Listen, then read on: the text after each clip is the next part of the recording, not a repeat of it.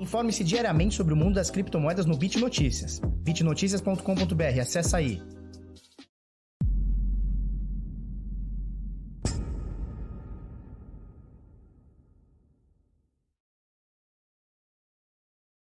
Fala seus bit louco do Mafiga, eu sou Felipe Escudeiro do canal Bitnada, seja bem-vindo aqui à Bit Cozinha. Hoje, dia 17 de junho de 2021. Agora são exatamente 10 para as 8 da manhã.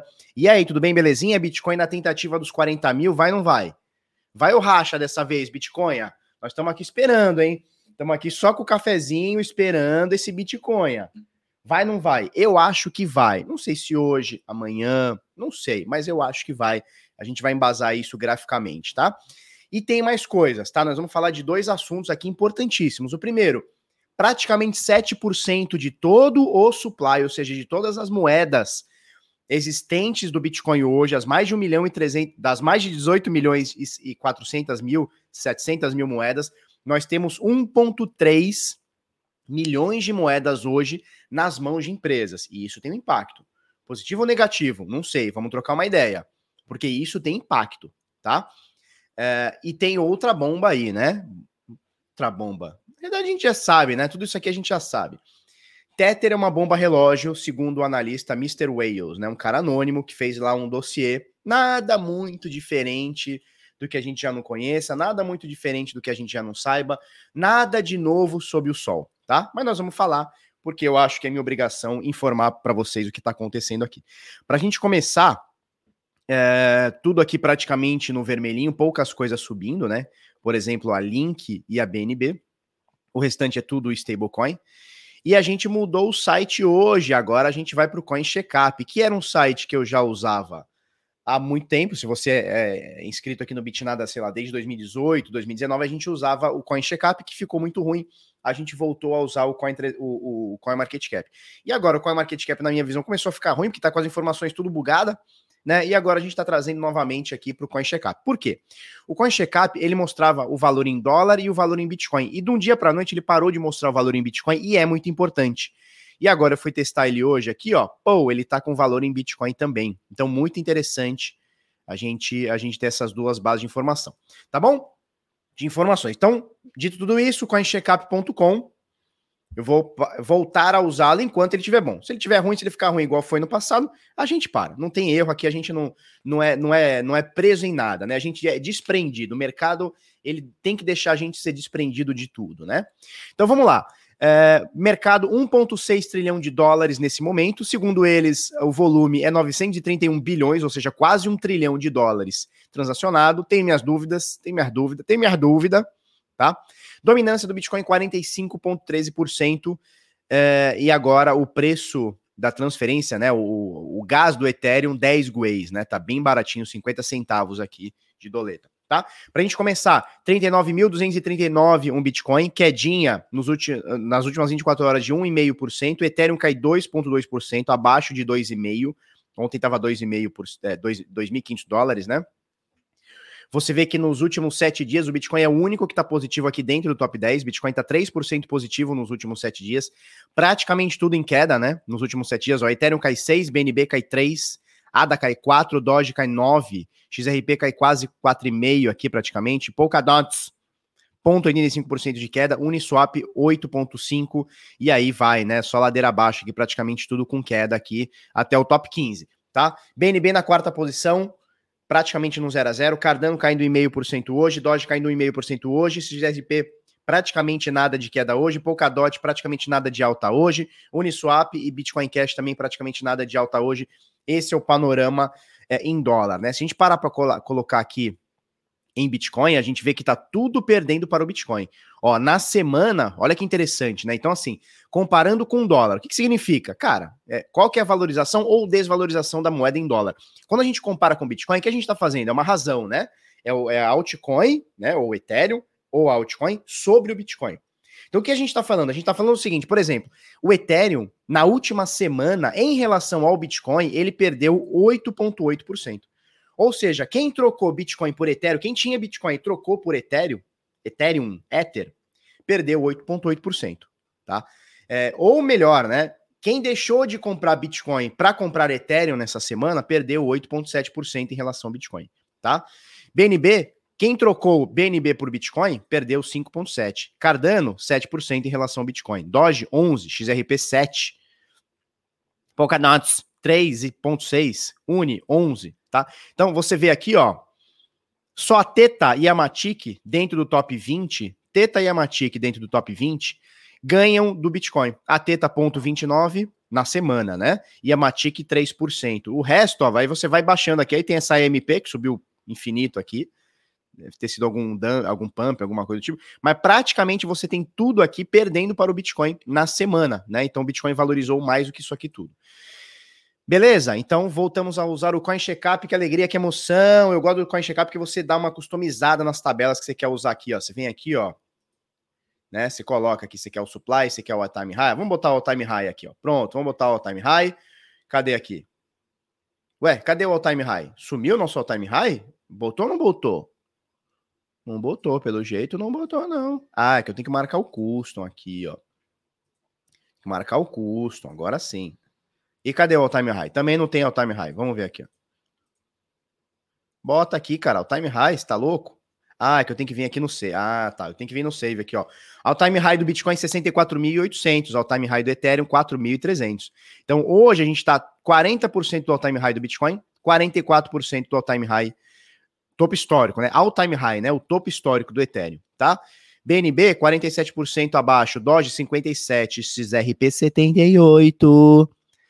Amores do XRP, meus amiguinhos, meus lindos, minhas vidas, Bitcoin tem que subir 600%, tá?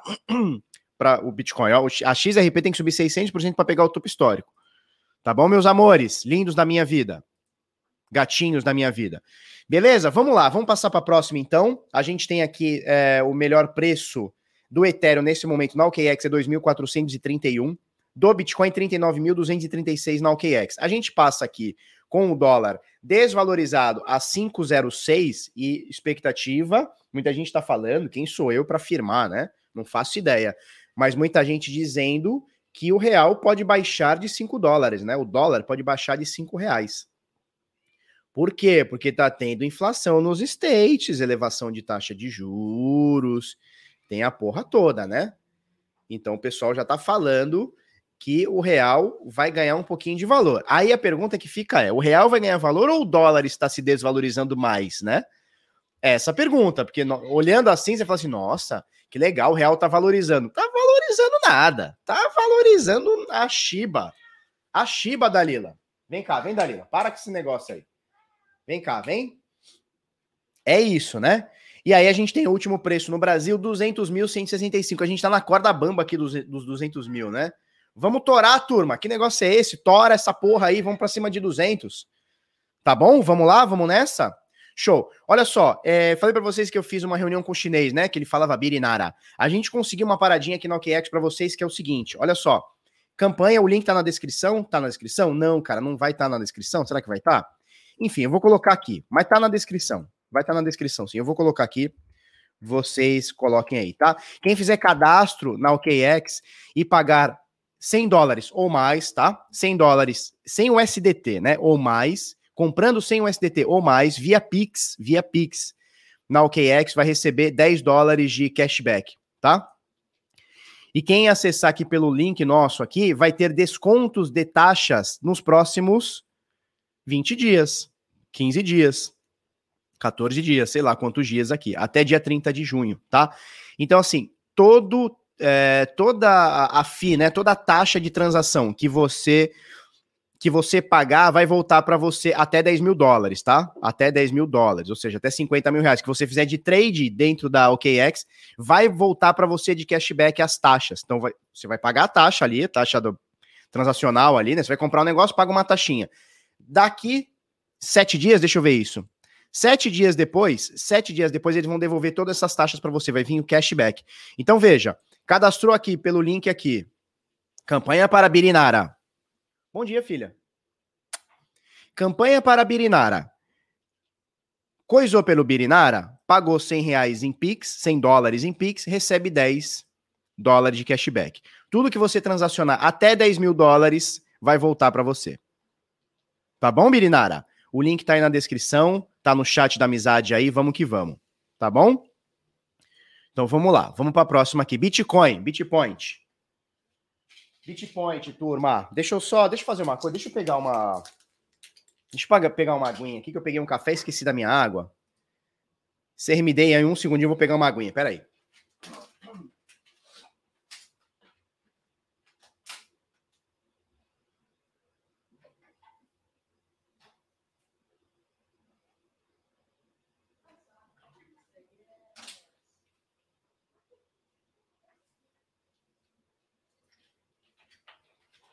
Pronto, vamos lá, vamos lá, vamos lá, vamos lá. Birinara, Birinara, vamos lá, Birinara. Biridim, vamos lá, Biridim. É o seguinte, como é que tá o Bitcoin? Tá bonitinho, né?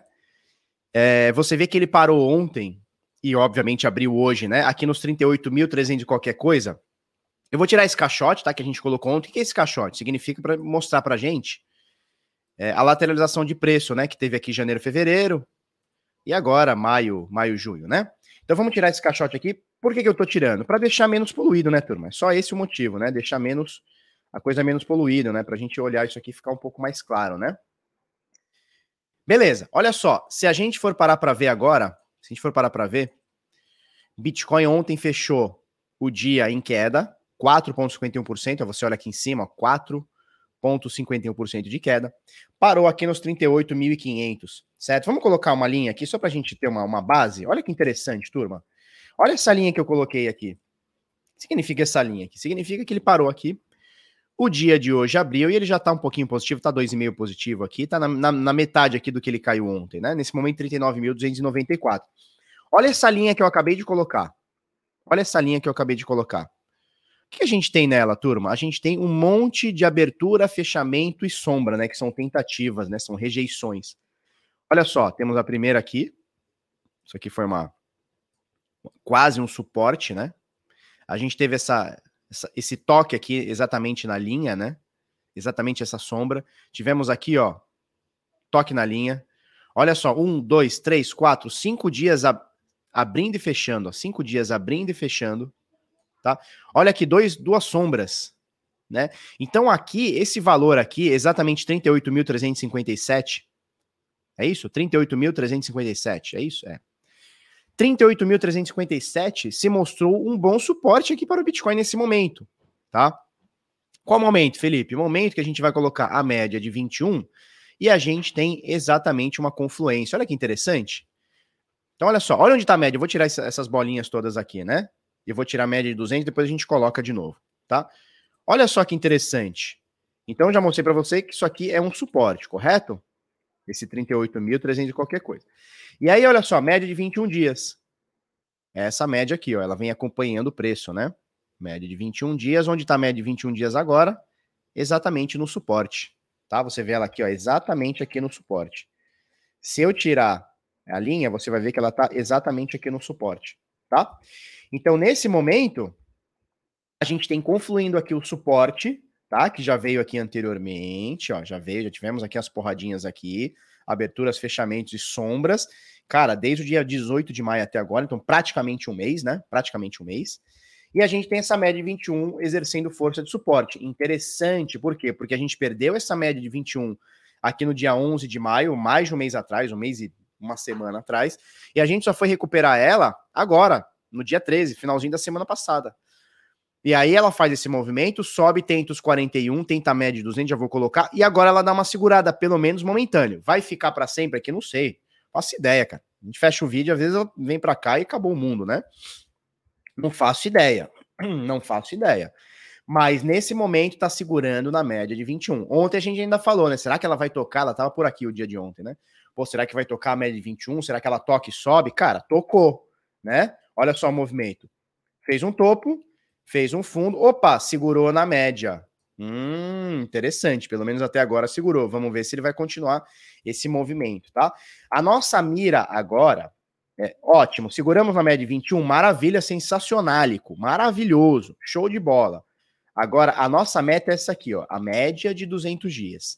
E você vê que agora o preço do Bitcoin está sanduichado na média de 21 e na média de 200 dias. Média de 200 dias nesse momento está um pouquinho abaixo, 40 mil, 40.800, tá? 40.900 praticamente aqui a média de 200. Ela já foi maior, né? Você vê que ela vai suavizando, ela estava aqui na casa dos 42,800, você vê que ela vai suavizando, porque o Bitcoin está caindo, né? Ela vai suavizando, suavizando, suavizando. Nesse momento, ela está sanduichando o preço do Bitcoin aqui. E seria interessantíssimo para um viés aí de médio prazo, de curto para médio prazo, de alta, que o Bitcoin fizesse esse movimento, né? Porque vamos, vamos dar uma alongada aqui nessa média. Ela vai fazer alguma coisa nesse sentido aqui, né? Ela é mais longa, né? Então você vê que o movimento dela é mais lento. O ideal é que o Bitcoin faça esse movimento aqui. Cara, fez esse movimento aqui, tamo de boa certo? Ele faz um topo, revisita a média de 200 e aí volta a subir. Esse seria o melhor dos cenários. Não dá para a gente falar que vai acontecer, tem como a gente falar isso, né?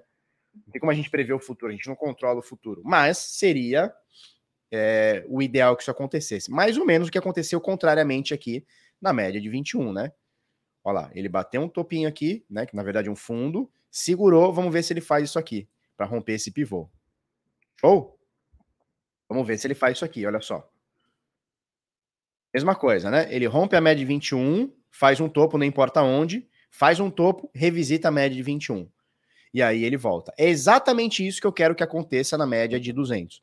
Tá? Exatamente isso que eu gostaria que acontecesse. Vai acontecer? Cara, não faço ideia. Mas você vê que somente isso aqui que a gente coloca aqui no gráfico para vocês, uma fibuzinha simples, uma médiazinha de 21, uma médiazinha de 200, uma média de 50 que nesse momento a gente não está não tá plotando aqui, cara, é o suficiente para você extrair muita informação do mercado. Você não precisa de um milhão de indicador, um milhão de fórmulas, um milhão de setups, um milhão. Cara, o básico funciona muito bem. Só que você tem que saber interpretar direitinho. Bom dia, filha. Você tem que saber interpretar bem os sinais que estão dando aqui para você, tá? Então, veja, a mesma coisa que eu quero que aconteça na média de 200, aconteceu na média de 21. Estávamos abaixo da média de 21 há um mês e uma semana, abaixo da média de 21. O que aconteceu? Ele rompe a média de 21, faz um topo, revisita a média de 21, segura. E agora vamos ver se ele vai voltar a romper. Voltou a romper aqui é compra, tá? Por dois motivos. Primeiro que tá rompendo a média de 200, segundo que tá rompendo esse pivô dessa alta toda aqui. Pelo menos dessa alta toda aqui, né? Pelo menos dessa alta toda aqui.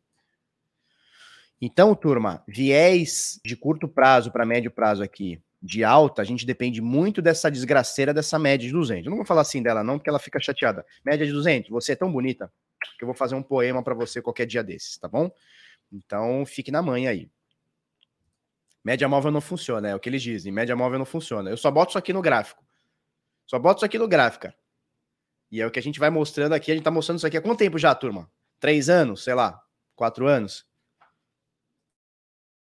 Mas não funciona, não, turma. Não funciona. Né? Isso aqui é tudo coincidência. Me... O preço ter batido na média de 200 é coincidência, ter rompido a média de 21 e depois ter voltado é coincidência, ter tentado aqui romper a média, é tudo coincidência, aqui é tudo bobeira. Esquece, é bobeira, bobeira, bobeira. Negócio de média aí nem funciona, nem, nem, nem, nem existe negócio de média. Pegar um, pegar um valor né, e fazer uma média aritmética, isso é, é isso é coisa de Aristóteles, isso é coisa de, de bobo, isso aí nem existe. Renato Watanabe mandou cinquentão, um beijo para você, meu velho. Renato, fala aí que país que você é. Você é do Brasil? Pelo sobrenome, não sei. Você mora no Brasil? Só para saber. Um abraço para você que tá sempre apoiando a gente aí, velho. Um abraço. Falou? E é isso aí, o, o, Aloysio Senna, ele falou o seguinte, bom dia, pessoal, vamos caprichar no like. Vamos caprichar no like, dá aquela caprichada no like. Vamos caprichar nesse likeinho. Catarina Móveis Planejados, me dá um beijo grátis. Um beijo para você, Catarina Móveis Planejados. E um beijo para você também, filhota. Linda da minha vida. Paixão, razão do meu viver. Vamos lá. Vamos lá, vamos lá. Ah, Marcelão, já tá aqui de olho. Bom dia, não vai viajar, não? Vou viajar daqui a pouquinho, cara. Da daqui a pouquinho, umas duas horas da tarde, eu devo estar chegando aí. Duas, duas e meia. Devo estar chegando aí. Falou? Beijo, princesa. Vamos lá, um beijo para você também, Marcelo, criptocapitalista. Um beijo para você, já já estaremos aí. Falou? Eu e a Frábia. Vamos lá, vamos passar, vamos passar adiante. Cara, esse aqui, Marcelão, esse aqui é o viés, tá? Cruzou a média de 21, tá? Cruzou a média de 21, atenção. Fez um topinho aonde na média de 200, atenção. Voltou para revisitar a média de 21 e pelo menos até agora, não dá para saber se vai acontecer mais, vai acontecer. Quer alguma coisa, filho? Não? Tua calça cai, né? Tem que pôr um cinto aí, pede pra mãe pra pôr um cinto. Tua mãe fica comprando as, as roupas maior, dá nisso. Também a criança cresce 18 centímetros a cada mês, velho. Como é que faz? Você gosta de ficar com a calça caindo, né? Então, ó, aí revisitou a média de 21, segurou. Vamos ver se ele faz novamente esse movimento. Vamos ver, tá? Vamos ver. Vamos ver, vamos ver, vamos ver. Esse é o movimento agora que seria, porra, o super trunfo, né? O super trunfo. Cruzou a média de 200, cruzou a média de 21, bateu na de 200, voltou suporte na 21, recruzou a média de 200 e aí é alta infinita, Marcelão. Aí é, aí é 80 mil dólares para começar a brincadeira. É 80 mil para começar a brincadeirinha, Marcelinho. Tá? Mas vamos aguardar, porque quem morre de véspera é peru de Natal. Tá bom? Vamos passar para o Ethereum. Não tem muito segredo no Ethereum, no Ethereum, não? No Ether. Tem muito segredo, tem muito segredo. Não fez, não fez muita coisa, né? Nesse momento abaixo da média de 21, né? Olha que interessante, né? A média de 21, que sempre foi o alicerce para o preço do Ethereum, nessa mini queda que estamos tendo aqui, mini queda no sentido de tempo, né? Não de valor, que caiu para caralho, caiu mais de 60%, né? Ó, caiu mais de 50%. O do fundo caiu exatamente 60%, 60,4% praticamente, né? É, e aí temos a média de 21 que sempre foi acompanhando para cima, nesse exato momento está acompanhando para baixo, mas está aqui, está toreando o preço, né? Está espelhando o preço aqui. Ó, essa aqui é a média de 21, né? Só que, diferentemente do Bitcoin, a média. O que, que é isso aí que chegou para mim? A média de 200 está para cima, né? Ou seja, o preço está para cima da média de 200, ou seja, um viés de longo prazo, de médio prazo, né? Um viés de médio prazo para o Ethereum continua altista na minha visão. Claro que vai ter discordância, vai ter gente que vai entender o contrário.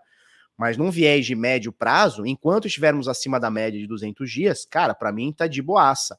Mesmo que momentaneamente a gente esteja aqui a, sei lá, desde o dia 17 de maio, então exatamente um mês, né? Exatamente um mês, abrindo e fechando é, as, abaixo da média 21. Também teve aqui o dia 3 de junho, ele, a, ele fechou acima, mas abriu já no dia seguinte abaixo. Então, então isso aqui foi uma bull, né? Uma bullzinha.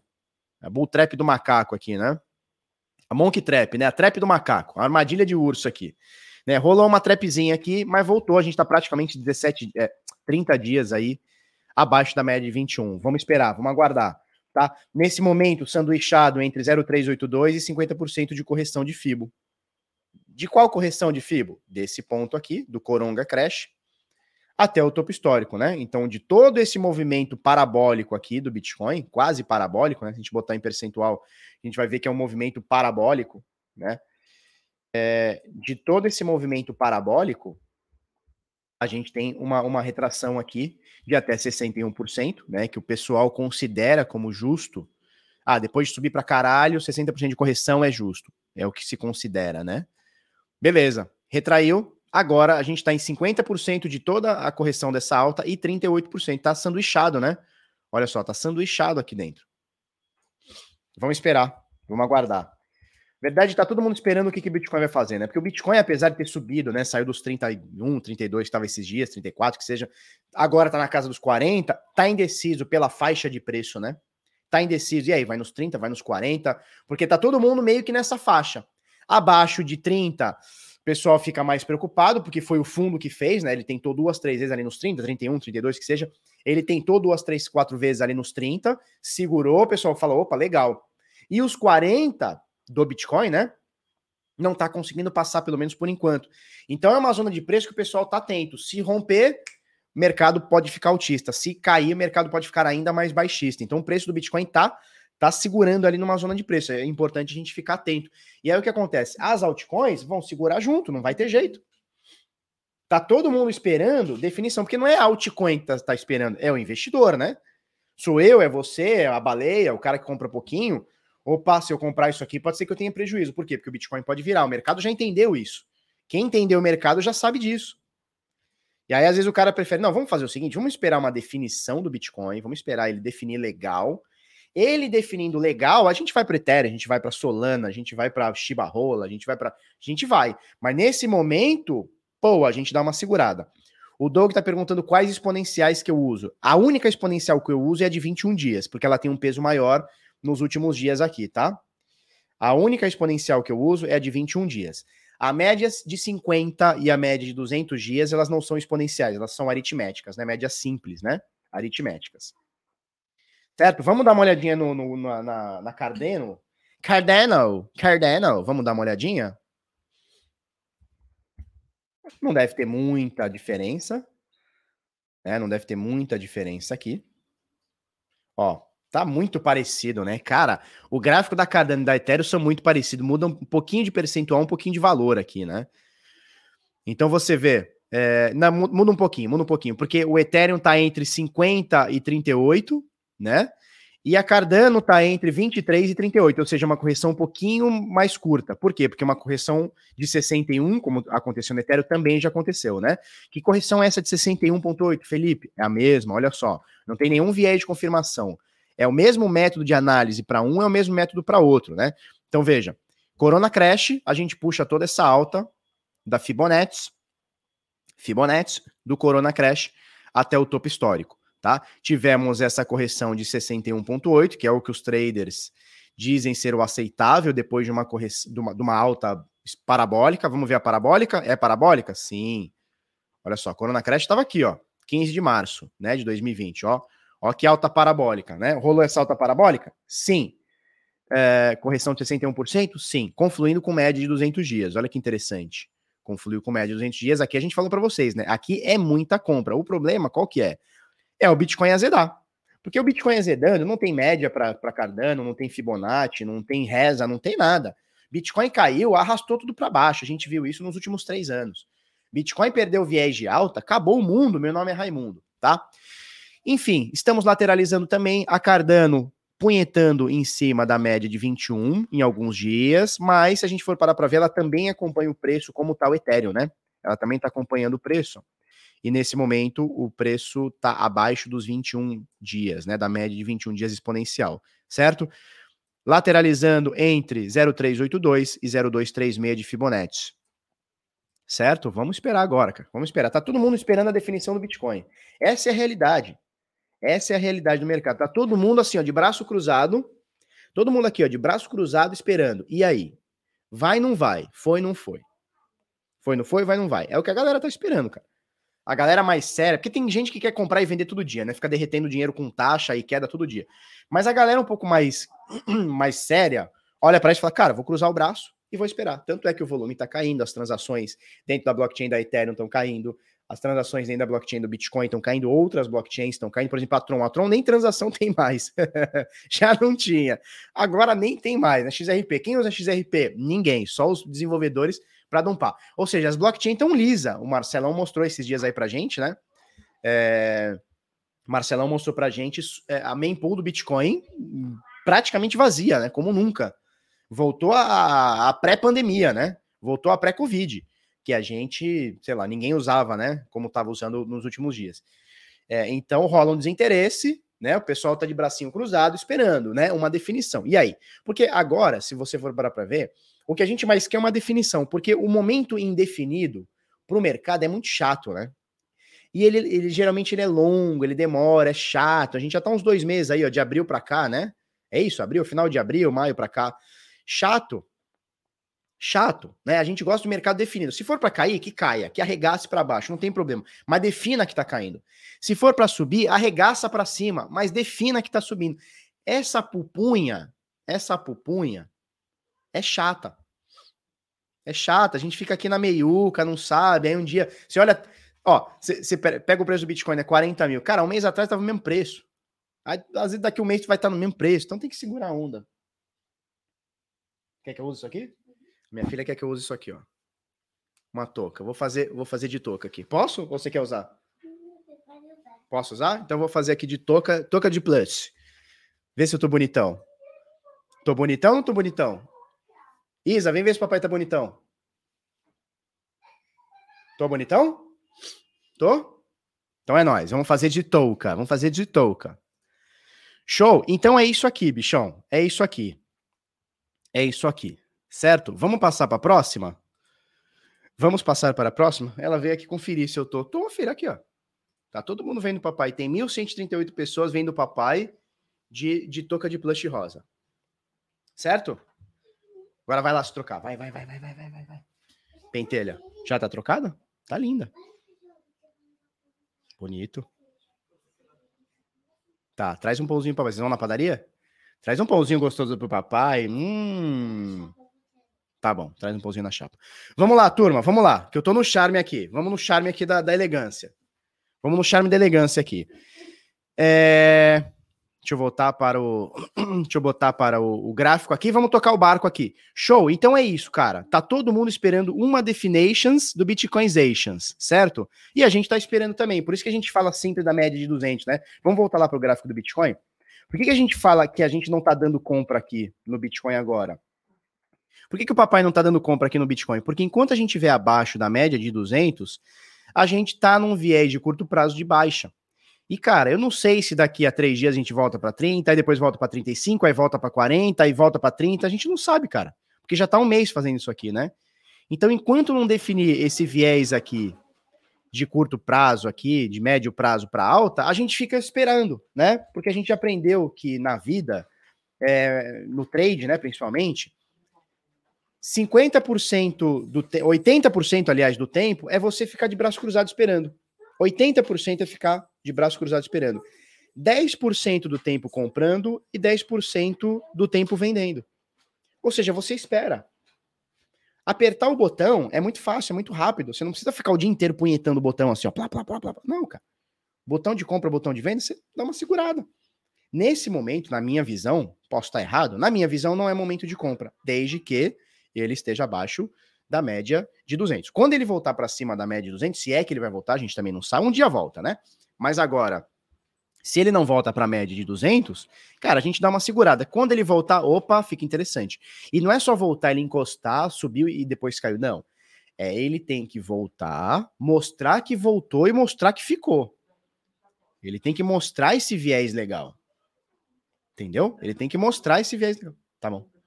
Ele tem que mostrar esse viés que tá de alta, não só bater e tá tudo bem, tá? Pronto, elas saíram, agora eu vou tirar essa, essa touca que está me pinicando.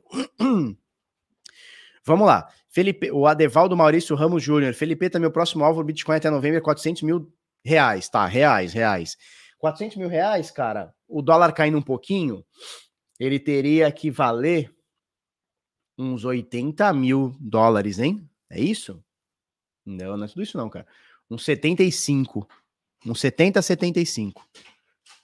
Teria que, que cair. Bom dia, Miriam.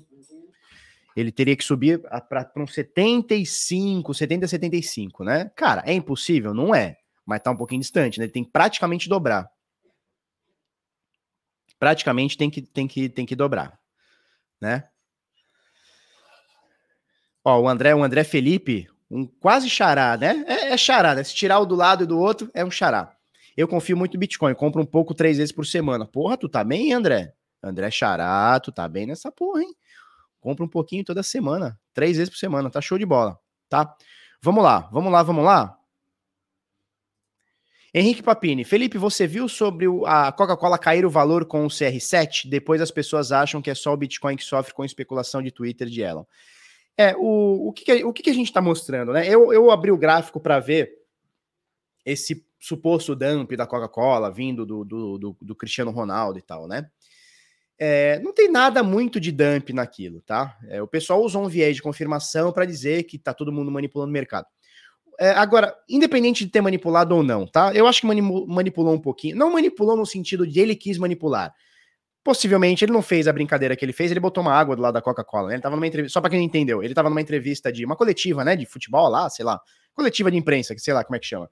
E aí tava a Coca-Cola, ele meio que afastou a garrafinha de Coca-Cola, botou uma garrafinha de água do lado, né? Tipo, e ele não falou nada, ele não falou mal da Coca-Cola, ele não falou para não tomar, ele falou nada. Ele só deu uma de que a água é mais saudável que Coca-Cola, né? Ele só deu, deixou isso aí entender.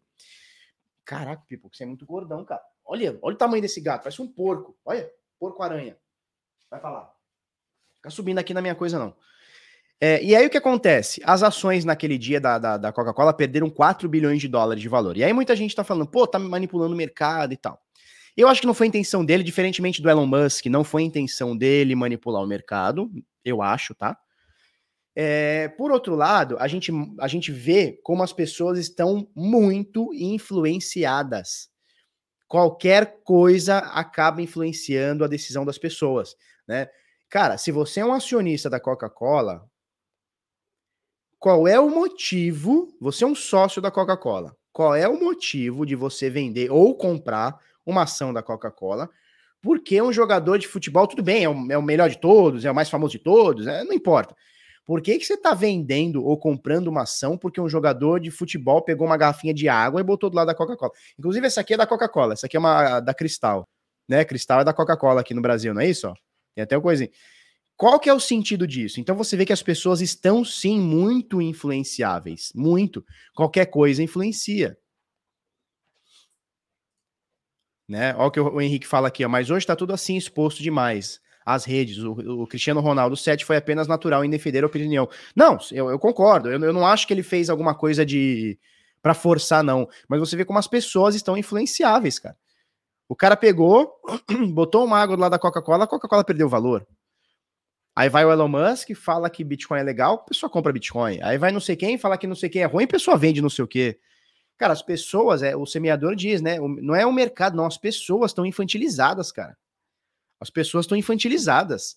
Né? Tipo assim, cara, eu vou comprar ou vender ação da Coca-Cola se eu confiar, cara, na opinião de um cara que manja de ações, num cara que manja de balanço, de um cara de, que manja de valuation, um cara que manja do mercado, um cara que manja né? Se eu tiver que mudar minha opinião sobre Coca-Cola, não que eu tenha ação da Coca-Cola, não é isso. Mas, cara, se eu tiver que mudar minha opinião, cara, vai ter que vir embasada de alguém que manja, de alguém que está exposto no mercado de ações ou no mercado de comidas, né? Sei lá qual que é o que, que ele se encaixa lá, mas acho que é do mercado de comidas e tal, né? É, é uma coisa. Agora, cara, pegar a opinião de um jogador de futebol, por melhor que ele seja no futebol, a questão não é essa. É, cara, por que, que as pessoas estão fazendo isso? Isso é infantil, cara. Isso é muito infantil, né? As pessoas estão comprando ou vendendo Dogecoin porque o Elon Musk está tweetando. Isso é muito infantil. É sério que você vai pegar o dinheiro da tua vida, o dinheiro que você trabalha, teu suado dinheirinho, e vai comprar ou vender porque um carinha lá do outro lado do mundo falou que é legal, falou que é ruim?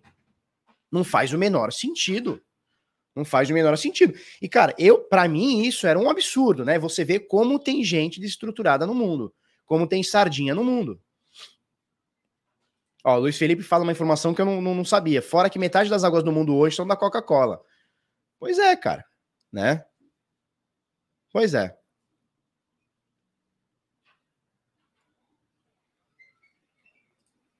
É, ele errou porque a Coca-Cola é patrocinadora. Sim, como, como quando ele estava na coletiva de imprensa, tinha duas coquinhas ali, é, é a bebida do, do, patrocínio, né? Aí ele pegou e botou uma água do lado, tirando um barato e tal.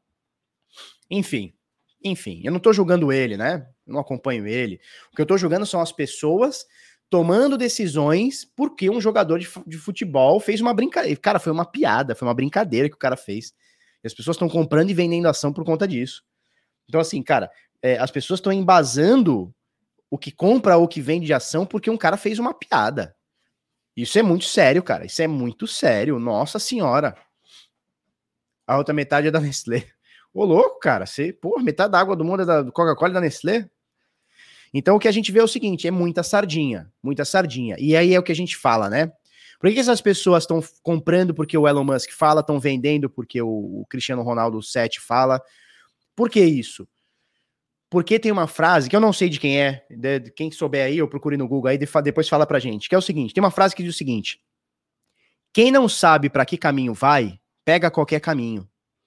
Então o cara tá no mercado, ele tá à deriva. Se alguém falar que a Shiba é legal, ele compra. Se alguém falar que a ação da Coca-Cola é legal, ele compra. Se eu chegar aqui hoje e falar para você que a BNB é legal, o cara vai lá e compra. Se eu falar pra você que a Cardano é legal, o cara vai lá e compra. Tem gente que tá totalmente perdido, cara. Mais perdido que segue em tiroteio.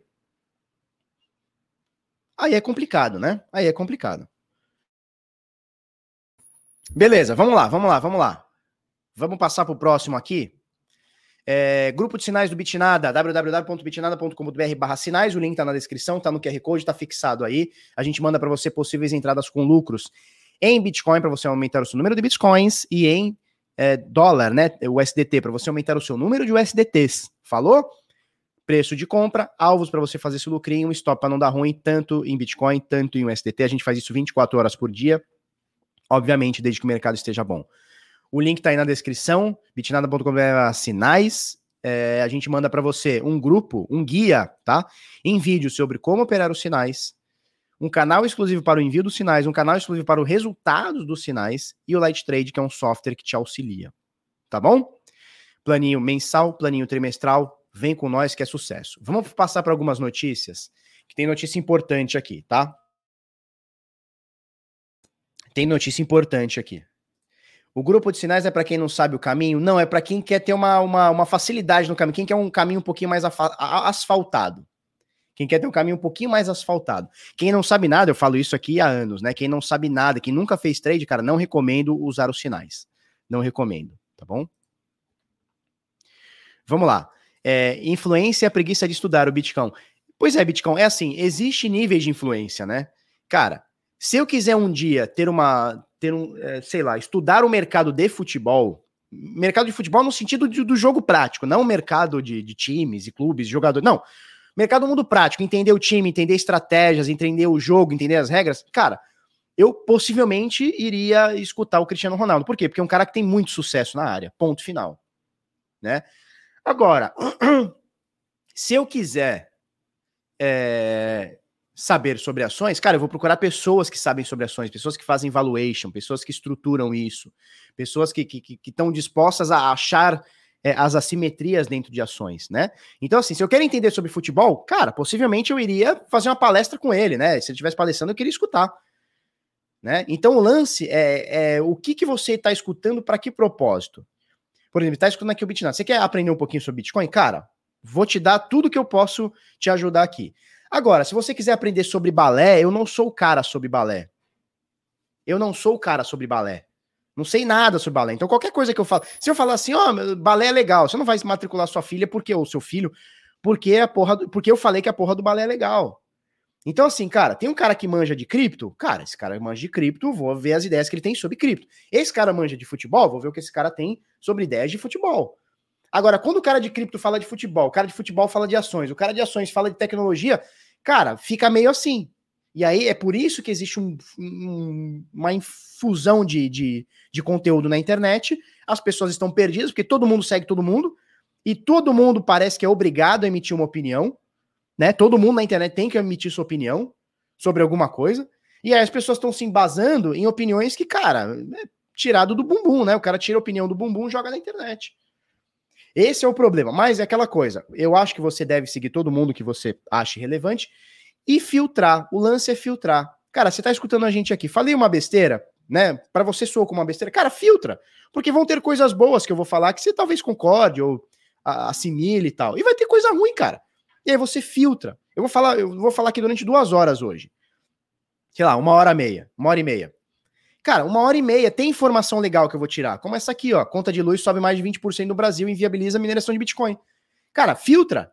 Ah, não, Felipe, isso aí tá mentido, porque não sei o quê, não tem nada de, de crise de energia no Brasil. Cara, filtra. Tem que saber filtrar. Esse é o grande lance, né? Vamos lá, então, então vamos lá, vamos lá. Conta de luz sobe mais de 20% no Brasil e inviabiliza a mineração do Bitcoin, que já era inviabilizada, né? Essa é a realidade. Todo mundo que fala sobre mineração do Brasil esconde isso, ou pouca gente fala, mas é todo mundo puxa o gato da, da, da luz, né? Todo mundo faz o gato net para coisar a criptomoeda. Claro que tem exceções e tudo mais, mas os grandes mineradores, eles saem, né, do Brasil, eles vão para Paraguai, eles vão para Hong Kong, né, eles vão para a China, eles vão para outros lugares. Agora a China nem pode mais. Mas eles vão para outros lugares. Por quê? Porque o Brasil a energia é muito cara. O custo da importação do, do, do material é muito caro.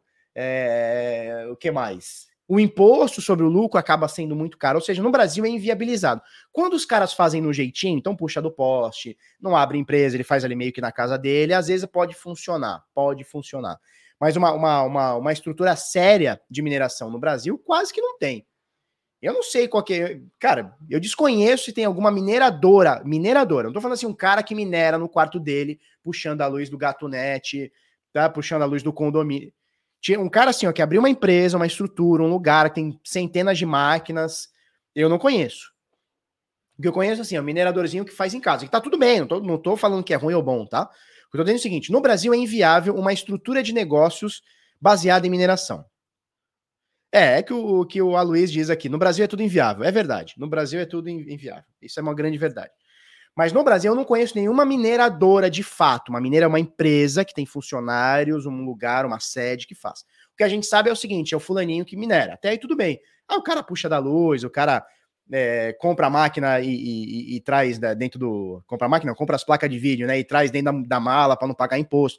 Aí é diferente. Aí é diferente. Mas uma, uma estrutura de negócios de mineração no Brasil, eu desconheço. Pode ser que tenha, eu desconheço. Tá? E parece que agora a gente está vivendo mais uma cri crise hídrica, né? Eu lembro na época do, do Fernando Henrique, teve o um apagão, né? A galera mais nova talvez não lembre, não, não passou por isso. Mas tinha os apagão na época do Fernando Henrique, aí não pode consumir luz tal hora e tal hora. Enfim, né? É um problema, é um problema na nossa vida, é um problema. O Brasil, cara, o Brasil é isso aí. É, quem entender e assimilar e aceitar que nós somos terceiro mundo, nós somos terceiro mundista, cara, vai, vai se poupar de muita, de muita, é, de muito estresse. Nós somos, cara. Não é Bolsonaro, não é Lula, não é Fernando Henrique, não é Collor, qual que é o outro agora que era o, o vampiro lá? Como é que é o nome do vampiro? Esqueci o nome, o Temer. Não é Temer, não é nada, cara. Nós somos terceiro mundo. Aqui as, as coisas funcionam errado. As pessoas são burras, né? Os caras são burros. Político aqui é tudo burro. Não que outros lugares sejam inteligentes, mas em outros lugares funciona mais, aqui funciona menos. Porque aqui é terceiro mundo, cara. Aqui é terceiro, não adianta. Quem tem, ai, Felipe, que grande besteira, você não ama o país. Claro que eu amo meu país, claro que eu amo. Mas, cara, a gente tem que assimilar as coisas, tem que aceitar as coisas, cara. Aqui a gente é terceiro mundo, a gente vai ser sempre terceiro mundo. Não tem muito que fugir. Quando você aceita isso, cara, você larga os estresses. Por quê? Porque quando você não aceita isso, você está querendo imaginar que um dia isso vai mudar.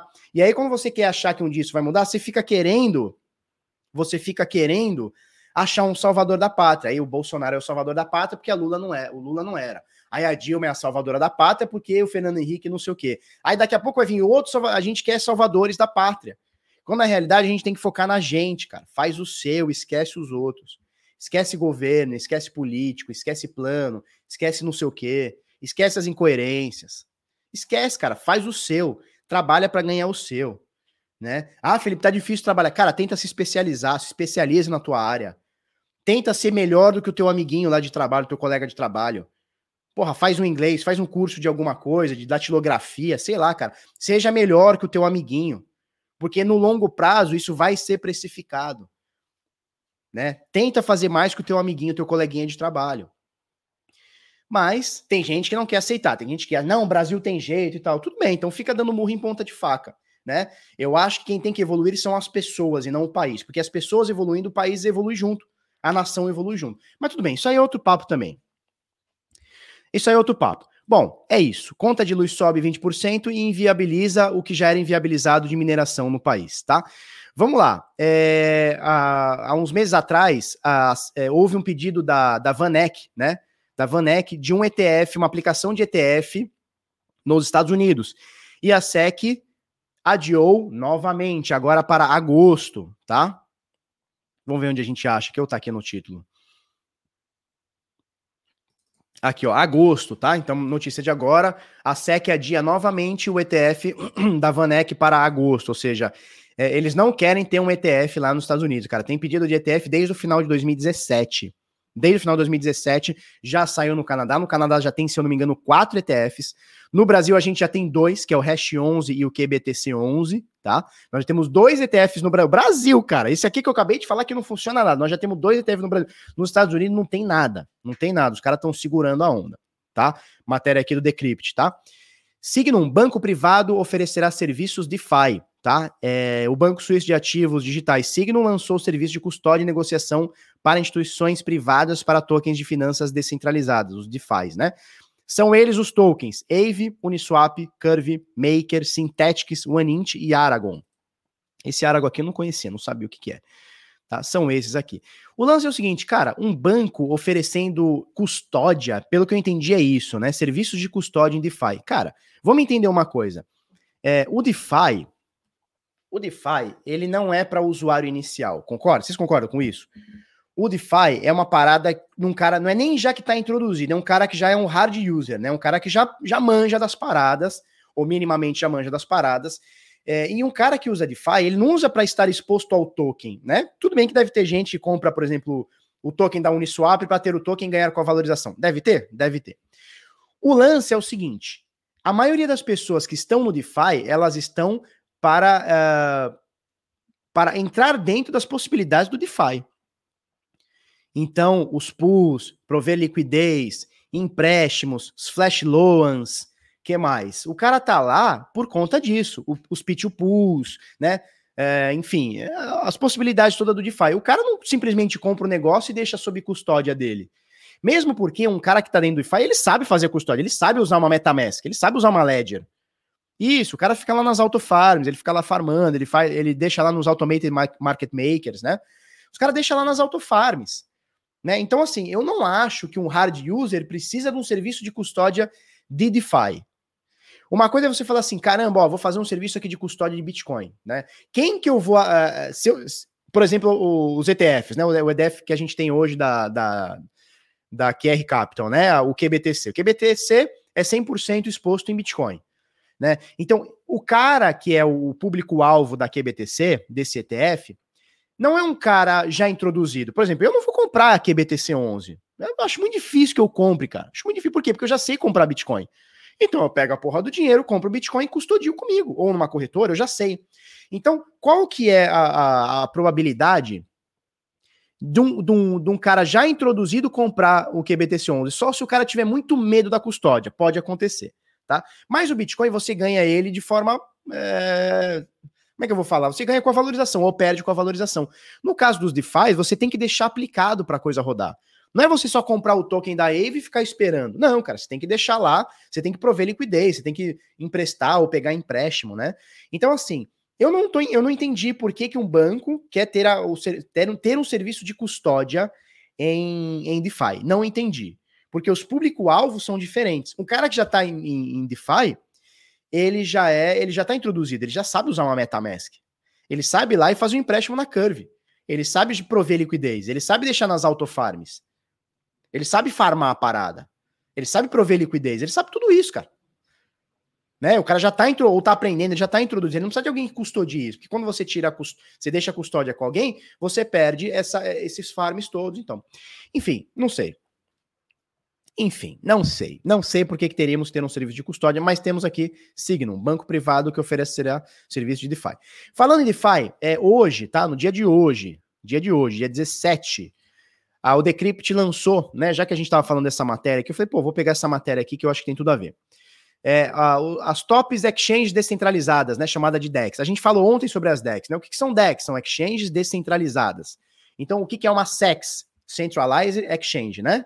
Então é uma corretora centralizada. O que é uma corretora centralizada? Cara, Binance, Bitpreço, OKX, Bitcoin Trade, Huobi, FTX, Mercado Bitcoin, são corretoras centralizadas, é uma empresa. Ela é centralizada, tem um, tem um dono, né? Ou os donos, tem uma diretoria, tem os funcionários e, e é daquela empresa. A custódia é daquela empresa, os lucros são daquela empresa, etc, etc. Tá? Os prejuízos são seus, né? Etc, etc. As DEX, as corretoras descentralizadas, a gente está no início disso, a gente está sentindo o cheirinho disso, é, estão chegando para ficar. Em 2021, eles estão lançando aqui o Top Decentralized Exchanges, tá? Na Decrypt. Eu vou deixar o link aqui na, no chat da Alegria. Eu vou deixar o link no chat da Alegria para você, porque tem muita informação. A gente não vai ficar falando de todas, tá? Tá aqui no, o link tá, no chat da amizade. É, mas nós vamos falar, vamos passar o olho sobre todas aqui que eles, que eles listam, tá? A primeira que eles falam é a Uniswap, tá? E aí, por que usar a Uniswap? Tem um textinho aqui deles, né? É, qual, quais moedas eu consigo comprar com a Uniswap? Quais, quais são as taxas? É fácil ou não é fácil de usar? Precisa de KYC, tá? Então, a maioria da, da, das DEX, se não todas, eu não conheço alguma que tenha, não precisa de KYC, né? Que é Now, now Your Customer, né? É, conheça seu cliente.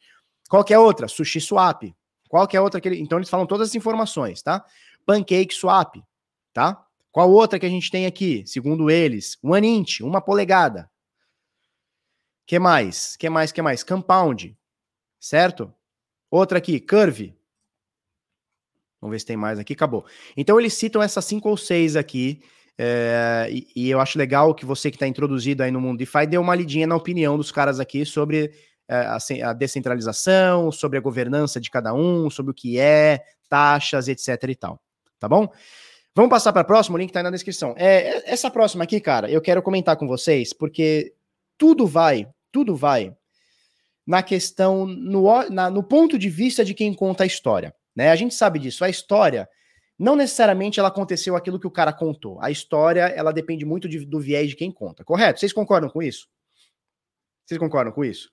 Você pega um cara lá, um comunista lá, ele vai, porra, ele vai falar que a ditadura, porra, só matou gente, era um caos, não sei o quê, não sei o quê. Você pega pra um cara que, sei lá, é, é, é contra o comunismo, é, você vai falar, cara, a época da ditadura ela não era tão ruim como falam assim. Enfim, eu não tô falando que é ruim ou é bom. Eu não tô fazendo julgamento, mas a história é sempre contada num ponto de vista, né? Ela, ela, ela é sempre contada num ponto de vista. Nós aqui, Bitcoiners, a gente conta sempre do ponto maximalista do Bitcoin. Guardem essa palavra, quem nunca ouviu, maximalista, né? O que é o maximalista? O maximalista no Bitcoin, ele é o carinha que, que acha que o Bitcoin é acima de tudo. Ele é o maximalista. O nome já diz, é maximalista. Ele não quer saber de Ethereum, ele não quer saber de ADA, ele não quer saber de BNB, ele não quer saber, ele não quer saber de nada, né?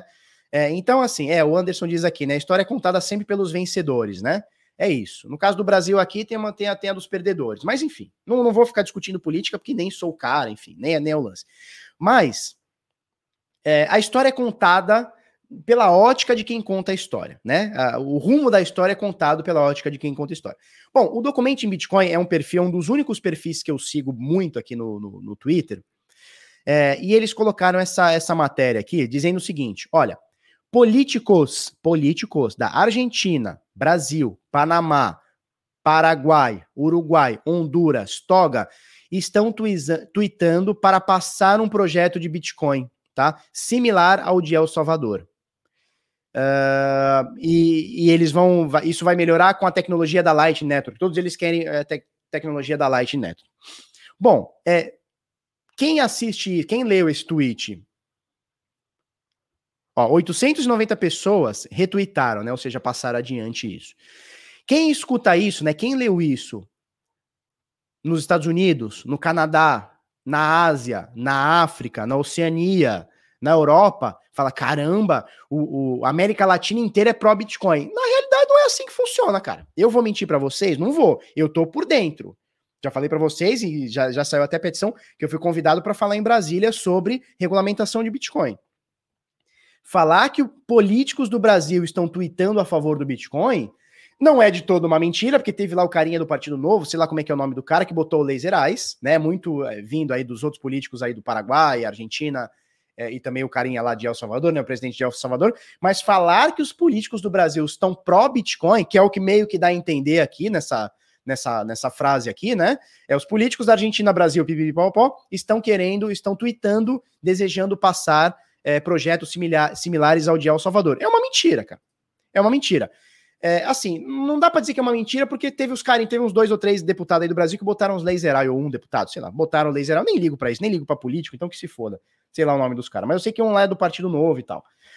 Tá, mas o que dá a entender, o que dá a entender é o seguinte, cara, o Brasil está lutando para ter uma. É, o, Moe... o, Moe... o João Amoedo também botou, né? Ou não botou, não sei. Mas enfim, os carinha lá do, do novo lá botaram laser eyes, né? Muito vindo aí pelo que aconteceu em El Salvador, para aproveitar. A política adora aproveitar, né? As coisas, né? Não se enganem. De esquerda, de direita, de centro, liberal, é tudo, tudo Zé, Zé Ruelinha. Mas o, o que passa o tweet aqui é que, como se o Brasil, incluído nesses outros países, quer muito regulamentar. E a gente sabe que não é assim, cara. Eu tô brigando, brigando aqui nos bastidores porque os caras querem meter a bronca. A gente viu aí o Alexandre Frota querendo regulamentar. Quando ele diz regulamentar, o que ele tá querendo dizer? Tá querendo dizer? É botar imposto, vamos meter imposto, vamos atochar desses trouxas aí que estão comprando Bitcoin. É, a, a, realidade é essa. Então, querer dizer que o Brasil tá sendo, os políticos aqui estão sendo pró-Bitcoins, porra nenhuma. Você tem um cara que botou o laser eyes, quantos deputados são? 520, sei lá. Cara, falta 500, convencer 519 que Bitcoin é legal, cara. E como é que você convence político? Como é que você fala assim, ó, oh, político, tem um dinheiro aqui que você não toma mais conta? O cara fala, opa, como assim não toma mais conta? Você tá louco?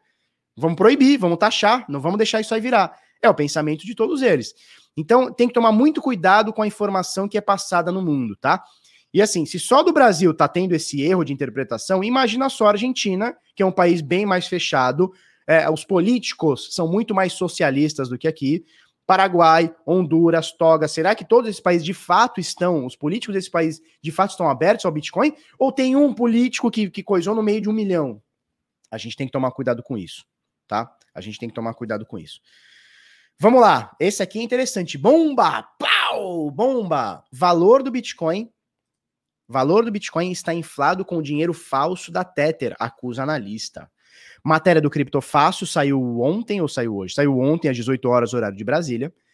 É, e ele fala aqui sobre o Mr. Whale, que obviamente é um cara anônimo, que botou todas as consequências do Tether. Eu, eu peguei a matéria original, eu peguei o post original, já tinha lido antes da matéria. Ele fala o seguinte: é, o escândalo da Tether, né?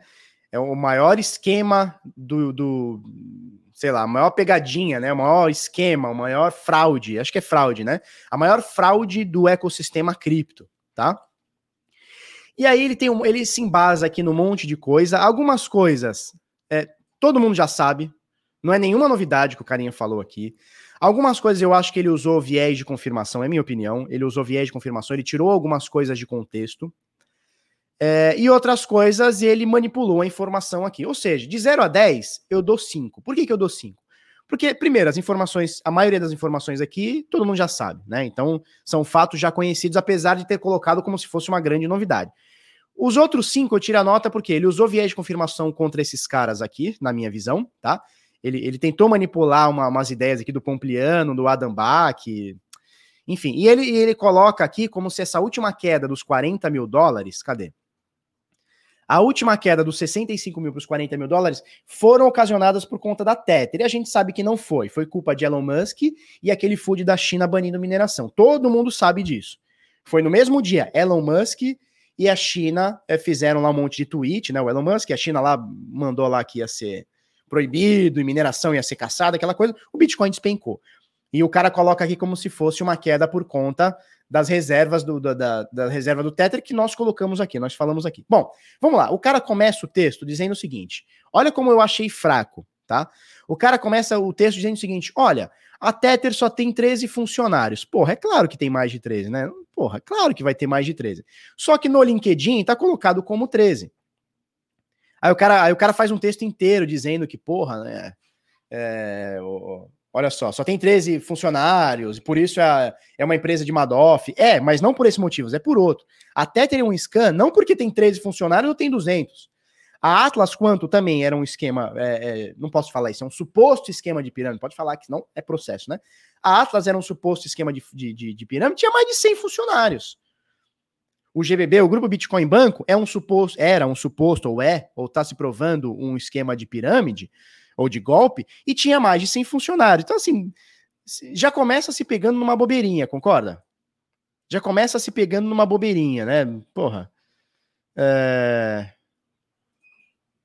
Pois é, tem 13 funcionários que tem conta no LinkedIn, aí o cara se pega nisso. Achei uma bobeira, assim, já começa com uma bobeira, né? A gente quer fatos, e o cara vem com, com, com bobeirinha, né? Uma coisa é falar assim, ah, o Bitnado é pouco porque só tem três pessoas, quatro pessoas trabalhando. Nossa, grande merda, né? Bom, e aí agora ele vem com alguns fatos, eu já fiz palestra sobre isso, né? Eles mudaram o site, em 2019 eles diziam que 100% do dinheiro era lastreado em Tether, em, em, dólar, agora ele, ele fala que é lastreado em reservas, ou seja, mudou, né? Então ele dizia o seguinte, olha, todo o Tether que a gente tem é um para um para dólar. Agora ele diz, olha, 100% dos Tether estão lastreados em alguma coisa. Quais são as coisas? A gente já falou aqui, são em commercial papers. E aí eu acho que vem a única informação que eu, pelo menos, não sabia, não que não fosse pública, mas que eu, pelo menos, não sabia. Ele fala o seguinte: olha, a, a Tether hoje é a sétima maior empresa do mundo possuindo commercial paper. Isso aqui é muito sério. Isso aqui é muito sério. Commercial papers são, são bem seguros, tá, turma? É dólar, mas não é dólar, tá? É bem seguro, mas obviamente há risco, não é dólar, né? Uma coisa é ter o dólar físico num banco, ou seja, numa conta digital, enfim. E outra coisa é você ter commercial papers, tá? Eles são a sétima maior empresa do mundo e parece que eles pretendem ser a maior até o fim de 2021. Isso é muito sério. E aí eles estão falando aqui, ó. É, pá, pá, pá, eles têm mais do que Microsoft, Google e Apple, tá? Gigantes de, de, de desenvolvimento. Eles têm mais dinheiro do que Vanguard, BlackRock, Google, Microsoft ou Apple em commercial papers, segundo o relatório aqui deles aqui, né? É, e ele diz o seguinte, olha só, uma, uma, uma mina aqui do Deborah Cunnington, que é do Federate Hermes, ele diz o seguinte: até semana passada, ninguém sabia quem eram eles, né? Quem era Tether. Até semana passada, ninguém sabia quem era Tether. Eles são novos para nós, né? Então, assim, é uma empresa que tem a sétima maior reserva de commercial paper do mundo. E até ontem ninguém sabia quem era. Então, isso aqui é perigoso. Isso aqui é perigoso. Enfim, aí ele fala um monte de coisa aqui, ele fala sobre a iFinix e a Bitfinex, né? Bitfinex é uma empresa, é uma, é uma, uma corretora, e a iFinix é a empresa por trás da Tether. Nada de novo no, no, no, sob o sol, todo mundo já sabe disso. Isso aqui ele pegou, inclusive, do outro carinha lá, que já tinha falado. O Fausto Botelho até vendeu os bitcoins dele por causa da Tether, não sabia que tinha um BO aqui. A gente já vem falando, ó, desde 2000 e nada, a gente já vem falando. E aí ele vem falando aqui a Tether imprimindo. E, e, o que ele quer dizer é o seguinte: olha, até o preço do Bitcoin só sobe pela impressão de Tether, já se provou que não é uma verdade. E aí vem um viés de confirmação aqui. O que, que ele mostra aqui pra gente? Bom, ele mostra que é, quando a Tether, quando a, Nova York confirmou que a Tether era uma, um golpe, o preço do Bitcoin caiu. Isso é um viés de confirmação. Porque ela confirmou que a Tether era um golpe sem bani-la, né? Banindo somente Nova York, fazendo pagar uma multa. O mercado precificou perfeito isso. Até achei estranho aqui, tá? E aí ele coloca aqui como se a Tether fosse responsável por essa queda toda, dos 65 mil dólares, 60 mil dólares, que seja, até os 30 mil. A gente sabe que não é. Foi Elon Musk e foi China tá? E aí ele fala um monte de coisa, e aí ele coloca aqui, ele coloca como os maximalistas, os maximalistas, eu tô pegando algumas incoerências, tá, turma? Tem coisa interessante aqui. Ele pega alguns maximalistas, como Adam Beck, como Pompliano, é, como o, o Senson Moll, é, que ele julga maximalista, não estou falando que eles são, nem eles se definem como, tá? E ele diz que os maximalistas estão defendendo o Tether. Veja, existe um erro de coerência, porque maximalista, o nome já diz, ele é maximalista no Bitcoin. O maximalista Bitcoin, ele não quer saber de Ethereum, ele não quer saber de Tether, ele não quer saber de DAI, ele não quer saber nada. Ele quer saber de Bitcoin. Por exemplo, se você pegar, por exemplo, o Jimmy Song, esses dias eu tava numa. Num, esses dias não, já faz uns meses, né? Eu tava naquele negócio lá no Clubhouse, né? E ele tava falando com a galera lá é, e tava lá no Ask Me Anything, né? Me pergunte qualquer coisa. Aí perguntaram para ele quais são as moedas que ele gosta. Ele deu um esculacho no cara. Ele falou, cara, eu só gosto de Bitcoin, meu negócio é só Bitcoin. Qualquer outra coisa é shitcoin. Inclusive o Ethereum, né? Então, se você pegar um maximalista, ele não quer saber de Tether. E aqui na, na e aqui no, no né, nessa nessa matéria, né, nessa enfim, nesse artigo, o cara coloca maximalistas como Adam Beck, que está citado no paper do Bitcoin, como um cara que defende Tether. Né? E aí ele pega alguns. É, ele pega alguns tweets que foram tirados de contexto na minha visão, né? Porque o que acontece? Em 2017, barra 18, barra 19, muito se falou que o Bitcoin era uma bolha e muito se falou que o Bitcoin só subia por conta da impressão de Tether, né? Não é de todo uma mentira, mas não dá para a gente falar que o mercado de 1,1 trilhão de dólares é, depende do Tether, tá? Só, só existe esse valor porque o Tether está inflando. Não, isso é uma mentira. Tanto é que a Tether tem 63 bilhões de valor de mercado. O mercado tem 1,5 trilhão. Você quer dizer para mim que só a Tether, com 60 bilhões criado do nada, fez o mercado chegar a um trilhão? Peraí, não é assim também. Né? E então o carinha pegou alguns tweets tirados de contexto. Por exemplo, rolou muito food na época, 2017, 18, 19, dizendo o seguinte: olha, a Tether é responsável pelo Bitcoin tá subindo e não sei o que, não sei o que. E o que o Adam Bach fala em muito desses tweets aqui que você tá vendo é o seguinte: fala, cara, é, não tem nada a ver com. Isso vieram estudos na época, tá? Não tem nada a ver. O Bitcoin sobe, subiu porque subiu. A Tether se beneficiou disso, mas o mercado subiu porque as sardinhas entraram comprando. Então para com esse food da Tether. Então, cara, e aí o cara pegou aqui como se ele tivesse defendendo a Tether, quando na realidade ele estava defendendo o Bitcoin. Ele está defendendo o Bitcoin e não a Tether. Aí ele pegou o Pompliano, pegou um monte de cara aqui, enfim. Aí cada um tira suas conclusões. Se vocês quiserem ler mais, é, é, é, um texto bem raso, tá? Parece que é uma matéria bombástica, mas é um texto bem raso. Já no início você vê que é fraco, né? Falando da quantidade de funcionários, de 13 no LinkedIn. Quer dizer, porra, vai lá e pega a folha de pagamento. Quer fazer um trabalho bonito? Vai lá e pega a folha de pagamento. Pega o livro de registro de funcionários, pega o ponto dos caras. Vê se tem 13 mesmo ou se tem um milhão, cara. Agora, foi lá e deu uma print no, no, no, no LinkedIn. Ah, dá meia hora de cu, porra, não me enche o saco, tá? Agora, é, eu tô falando isso e eu tô defendendo o Tether, pelo contrário. A Tether é uma bomba relógio, eu já fiz palestra disso em 2018, apontando todas. Tudo isso aí que o cara tá falando, eu já, já de forma mais honesta, eu já tava fazendo desde 2018, 17 que seja. Tá? Então é uma bomba relógio, sim. Por isso é extremamente importante que a gente tenha. Por isso que é extremamente importante é, que a gente tenha alternativas ao Tether, porque um dia que essa bomba estourar, se é que um dia ela vai estourar, né? O dia que essa bomba estourar, a gente tem alternativas. A gente tem o STC, a gente tem BUSD, a gente tem DAI, a gente tem PAX, a gente tem um monte de coisa. Então, nós temos que ter alternativas. A gente está no mercado descentralizado. E o mercado, naturalmente, é o que eu, eu já falei muito sobre isso para vocês, né? Que é o elefante na sala. Cara, você acordou um dia, tinha um elefante no meio da tua sala. É a Tether. Ninguém sabe como chegou, ninguém sabe como vai embora, mas ele tá aqui cagando tudo e quebrando tudo, no meio da sala. Pistola. E ninguém sabe como é que faz, o que, que faz com esse elefante. Imagina maximalista como eu defender o SDT. Não vou defender o SDT jamais. Faço palestra contra o SDT desde 2017, 18, né? Desde 2018. Então você tem que ter alternativas. O SDC, BUSD, DAI, Pax, que mais? Tem um monte, cara, tem um monte. Eu não vou lembrar todos agora. TUSD em vez de USDT, né? Então você tem um monte de coisa. Você tem um monte de coisa. Beleza? Alternativas, alternância para a gente não ficar tudo concentrado numa coisa só. E hoje a Tether é a moeda, vamos olhar aqui, é a moeda, é o token, né? É a moeda que mais movimenta, é que mais transaciona dinheiro no nosso criptomercado. Segundo o CoinCheckup, segundo o CoinCheckup, o volume transacionado da Tether hoje, né, nas últimas 24 horas, é de quase 700 bi contra 66 do Bitcoin. Então a gente está falando aqui, cara, de mais de 90% né? O, o, o, na verdade, a USDT, segundo o CoinCheckup, transaciona 10 vezes mais, transacionou hoje 10 vezes mais o USDT do que o próprio Bitcoin. Então é a moeda que o mercado escolheu para fazer trade, para fazer câmbio, para fazer custódia de dólar, para fazer hold de dólar, enfim, esse monte de coisa. E a gente tem alternativas, ó, em nono lugar a gente tem a USDC. A gente tem a USDC.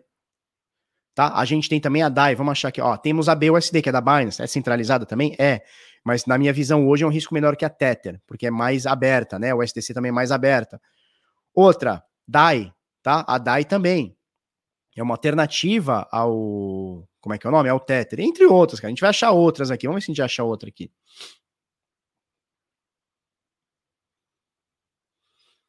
Ah, tem outras, cara. Ó, o ST, que é a Terra USD. Essa aqui eu não conheço, não sei como é que é, que é o lastro dele, se é que tem lastro, como é que tal. Mas, cara, hoje em dia tem é, stablecoin de algoritmo, cara, tem um monte de stablecoin aí, tá? Tem um monte de coisa aí, acho que precisamos de alternativa. Bom, falamos disso aqui. Agora vamos lá. Vamos lá, beleza. Para a gente ir meio que finalizando aqui, empresas listadas, trusts e ETPs controlam quase 7% do fornecimento do Bitcoin. Veja bem, nós temos hoje, nós temos hoje 18,7 milhões de bitcoins minerados. 18,7. Tá? 18,7. O máximo que teremos de bitcoins são 21 milhões de unidades. Você vê aqui. Hoje, 18,7 milhões. Certo? 7% desses 18,7 milhões estão nas mãos de empresas, ETFs, grupos, ETPs, empresas de capital aberto, 7%. O que, que a gente está falando? Cara, 7% de 18,7, eu fiz a conta de manhã, 1 milhão e 300 bitcoins. 1 milhão e 300 bitcoins de 18,7, 1,3 de 18,7 estão na mão, nas mãos de empresas. E se a gente for um pouquinho mais longe, ó, só de ETFs, eu, eu tô aqui no, no Bitcoin Worldwide é, Treasuries, né? Então ele mostra aqui atualizado, não sei se é tão atualizado assim, mas é atualizado é, as empresas, países, companhias, ETFs que tem Bitcoin, tá? Os ETFs, os ETFs hoje, ETFs, eu acho que aqui está incluído ETF, ETP, ETN, ETC, ET tudo, tá? Toda, toda, todo fundo negociado em bolsa, certo? É, quase 4% está só em ETFs. Quase 4% está na mão de ETFs. Países, 1,2%. Companhias públicas, praticamente 1%. Companhias privadas, 0,7%. Total, ETFs, países que possuem Bitcoin, companhias públicas e listadas em bolsa, praticamente 7%, 6,8% de Bitcoins. A gente está falando de total 1.400 Bitcoins, é isso? Não, 1.400, acabei de falar. 1 milhão e 400 mil Bitcoins. 1 milhão e 400 mil Bitcoins nas mãos de ETFs, países e empresas, tá? Então a gente tem uma lista aqui, tá? Você tem a MicroStrategy tendo 92 mil bitcoins, a Tesla 42 mil bitcoins, a Galaxy Digital 16 mil bitcoins, e aí vai descendo, né? E aí vai descendo. A Square também tem 8 mil bitcoins, a Coinbase tem 4 mil bitcoins, aí vai descendo, descendo, descendo, descendo. Países, a Bulgária tem 213 mil bitcoins. A Bulgária, o país Bulgária, né? O governo, o Estado, chame como quiser, tem hoje 1% de todo o supply do Bitcoin. O, o, governo da Ucrânia tem 0,2%, tem 46 mil bitcoins. E aí tem outras empresas, né? Empresas privadas, a gente falou da Black One, que é da, que é da IOS, né? Tem 140 mil bitcoins. Stone Ride, 10 mil bitcoins. Papapá, 3 mil. Enfim, tudo isso aqui, os ETFs, né? Então a gente tem a Grayscale, CoinShares, a gente tem a Purpose, que é da, do Canadá, que é o maior ETF que nós temos até hoje. A CoinShares também do Canadá, é o segundo maior ETF que nós temos hoje. Enfim, tudo aqui, tá? A Vanek também tem um pouquinho na Alemanha, 3 mil bitcoins. Então, cara, hoje a gente tem cerca de 1 milhão e 400, segundo a conta deles aqui, 1 milhão e 400 mil bitcoins nas mãos de empresas, pessoas grandes. E aí, cara, que vai a discussão, né? E aí que vai a discussão. Primeiro que é livre, qualquer um pode comprar, qualquer um pode vender. Então não existe isso de ah, a impressão, a, a impressão, a empresa não pode comprar. Cara, a empresa é livre, tu vai fazer o que tu vai impedir? Basta alguém querendo vender para a empresa, para a empresa querer comprar, né? Não tem muito segredo. E muita gente vai dizer que, porque isso está crescendo muito, tá, turma? É, o número de bitcoins em mão de institucionais, digamos assim, está crescendo muito. E muita gente é, atribui isso de uma forma errada, né? Tipo, pô, Bitcoin é para ser do povo, é para ser das pessoas, é para ser descentralizado. A gente está centralizando. A questão é que não é a gente está descentralizando. Cara, o Bitcoin ele é livre, qualquer um pode comprar. Não existe uma trava que a gente vai falar, não, essa empresa aqui não pode ter. Caça a carteira deles. Não existe, né? Os caras querem comprar, tá tudo certo, cara. E obviamente, diferente da. Eu gostaria de ter todos esses bitcoins, mas eu não tenho cacife para isso. Então, é óbvio que os caras, quando tem mais cacife, vão ter uma fatia maior tem muito que fazer, né? É, o, Juliano, o Juliano fala uma, fala uma verdade. Ele diz o seguinte: uso BUSD porque estou na Binance. Se cair, vai cair tudo nela mesmo. Cara, perfeito. Perfeito. Se der um scan, vai cair tudo. É, porra, é Tether, é BUSD lá dentro. O que tu tiver lá dentro vai cair. Inclusive a BUSD, né? É, o Vitor Ponte isso, os, os bitcoins declarados publicamente, né? Fora os escondidos ou público. É, sim, fora os escondidos, mas assim, grandes empresas, grandes empresas, as empresas gigantescas, por exemplo, um ETF. Cara, um ETF ele vai, ele vai legalizar tudo, né? Ele vai legalizar, não, ele vai declarar tudo. Não tem por que um ETF é, ter Bitcoin escondido. Não tem por que uma grande empresa, por exemplo, como a Tesla, que tem que provar o seu balanço, como a Coinbase, que tem que provar seu balanço na bolsa, não tem por que esconder. Não faz muito sentido esconder, entendeu?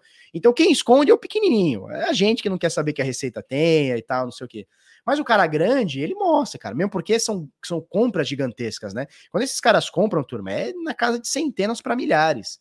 Não tem como você esconder muito, centenas, milhares de bitcoins numa compra. Somente empresas que fazem isso de forma recorrente, como a MicroStrategy. A MicroStrategy quer estar no balanço. Porque eles já viram que muita gente quer se expor em Bitcoin de forma legal, está se expondo através das ações deles. Eles já pegaram essa manha. Então eles querem mais mostrar que estão tendo Bitcoin e querem mais mostrar que o Bitcoin está lá seguro. Né? Ó, o Marcelo diz: Eu tenho 587 Bitcoins nos sonhos, com certeza. Eu também tenho. 5 Bitcoin é muito? Cara, Hoje já é muito, né? Hoje está 200 mil, hoje já dá um milhão de reais, é isso? 5 vezes 2, 10. Já, hoje já dá um milhão de reais. Tu imagina isso aqui daqui a uns 20 anos. Meu irmão, quero nem pensar. Quero nem pensar o que, o que, o que pode ser 5 milhões daqui, daqui 10, 20 anos. Né? Imagina, cada Bitcoin ser um milhão de dólares. Você teria 5 milhões de dólares, 5 vezes 5, 25. Hoje seria 25 milhões de reais. Meu Deus! Meu Deus do céu! Que alegria, que emoção! Então, turma, juntem os satoshis, juntem satoshis, juntem sats. O Daigon diz o seguinte: só precisa de um Bitcoin. Cara, quem tiver. Ó, vamos falar a verdade? Vamos falar a verdade? Vamos fazer uma conta aqui. Nós temos hoje 18 milhões de Bitcoins minerados, certo? Hoje, nós temos 18,7 milhões de Bitcoins. Se você dividir pelas 8 bilhões, são 8 bi, né? São 7,5 bilhões de pessoas no mundo. Cara, se você dividir o número de Bitcoins que, que existem hoje, pelo número de pessoas, nós vamos chegar no número de 0.0020 bitcoins. 0.00. Se a gente pegasse hoje todo o Bitcoin e de forma igual desse um para cada ser humaninho do Brasil, seria 0.0024. Ou seja, se você já tem algum número de Bitcoin acima de 0024, vamos ver quanto que dá isso? Vamos ver o quanto é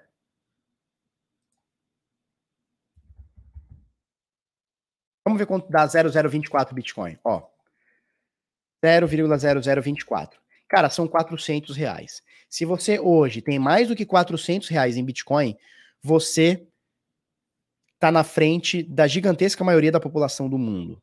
Tá? Se você apenas tem 0.00, se você tem 0,025, você está na frente. Se tem 500 reais em Bitcoin, você já está na frente da gigantesca maioria das pessoas do mundo. Tá? O que, que significa? Significa que cada satoshi que você tem, você está tirando de uma criancinha da África. Porra, agora, agora eu deixei vocês tristes, hein?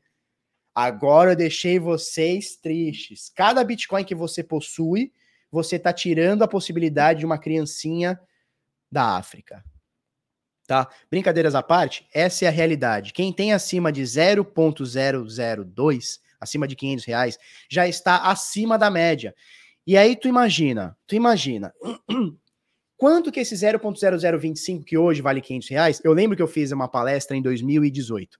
2018, um dia depois do Bit Sampa, eu fiz uma, eu fiz uma brincadeira, né? Eu fiz uma brincadeira, ó, pessoal, quem adivinhar o que são 0.0025 Bitcoin vai ganhar um chaveiro que eu roubei do Voe Paminondas. Eu roubei um chaveiro dele, né? E falei: quem descobriu o que significa 0.0024 Bitcoin hoje recebe recebe uma recebe esse chaveiro roubado.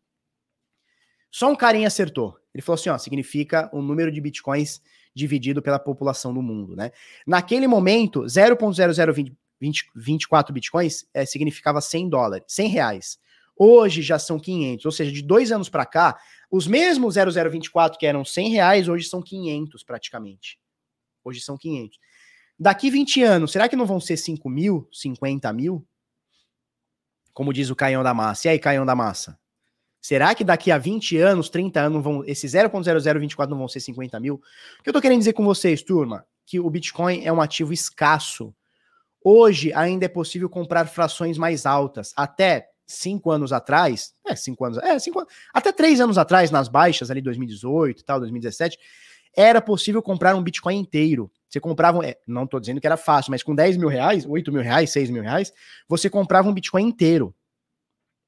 Hoje, comprar um Bitcoin inteiro é difícil, né? Você precisa ter bastante grana para despender de comprar um Bitcoin inteiro. Mas hoje você ainda consegue comprar 0.1. Hoje o Bitcoin está a 200 mil. Então 0.1, que é uma fração legal, né? É um milhão de, são 10 milhões de satoshis, né? É uma fração legal. É, 0.1 você consegue comprar com 20, a mais ou menos 20 mil reais, né? É, há, anos atrás você comprava com 2 mil. Anos atrás você comprava com 200 reais. Anos e anos atrás você comprava com 20 reais uma fraçãozinha. Né? O que eu quero dizer é um ativo escasso, que o nome já diz, ele é escasso, ele é limitado. As pessoas estão se degladiando para comprá-lo, vão se degladiar a cada vez mais. E o que eu quero dizer é o seguinte: quem tem acima de 0.1, 0.2, 0.3, 0.3 Bitcoin, no futuro, cara, pode se considerar uma pessoa rica. Porque é um ativo escasso, onde está todo mundo querendo ter, e você está tendo a oportunidade hoje de conseguir ir acumulando. Você está conseguindo ir acumulando. Falando pra você chegar hoje e comprar 0.1 Bitcoin, pegar 20 mil reais, pegar empréstimo e comprar. Não, não é isso que eu tô falando. Mas, cara, você pode, o, o tempo tá aí mostrando, você pode todo mês comprar um pouquinho. Felipe, eu só consigo comprar 100 reais por mês. Cara, vai lá comprar 100. Há três anos atrás, esse 100 hoje já vale 500. Que investimento tu consegue isso? Tu bota 100, daqui três anos tens 500. Então, ó, de pouquinho em pouquinho vai acumulando satoshis. Eu não tô falando que não tô falando sobre preço, tá? Hoje, ah, hoje o preço vai subir, amanhã, não é isso. Cara, se acumule de satoshis, se acumule. Ah, hoje eu consigo comprar 50 reais. Beleza, não vai, não vai fazer falta, não vai sair com a gata, não vai comprar uma pizza, vai lá, vai lá compra 50 mangos de, de, de Bitcoin. Elas já foram pra. Cara, daqui um mês sobrou 100 reais, vai lá, compra 100. No outro mês sobrou só 30, beleza, vai lá, via, compra via Light Network, acumula esses satoshis. E vamos que vamos. Meu nome é Raimundo, foda-se o mundo. Turma, obrigado. É, amanhã não teremos. Vi... Eu não sei se teremos, eu vou levar o computador, tá? Eu vou computador, eu vou para o interior de São Paulo, vou visitar o Marcelo Paz. É, a gente tem negócios a tratar. É, não sei se amanhã teremos vídeo, talvez tenha, talvez não tenha. Eu vou levar a parafernália toda. Se der para fazer, se tiver um local legal, se tiver internet legal, a gente faz. Se não tiver, aí só segunda-feira, beleza? Também não teremos Happy Hour Cripto amanhã. Para vocês, um beijo, um queijo, vamos que vamos, acumulem satoshis, parem com food, é, acumulem menos Tether, mais stablecoins, vamos que vamos, um beijo, um queijo, tchau, tchau.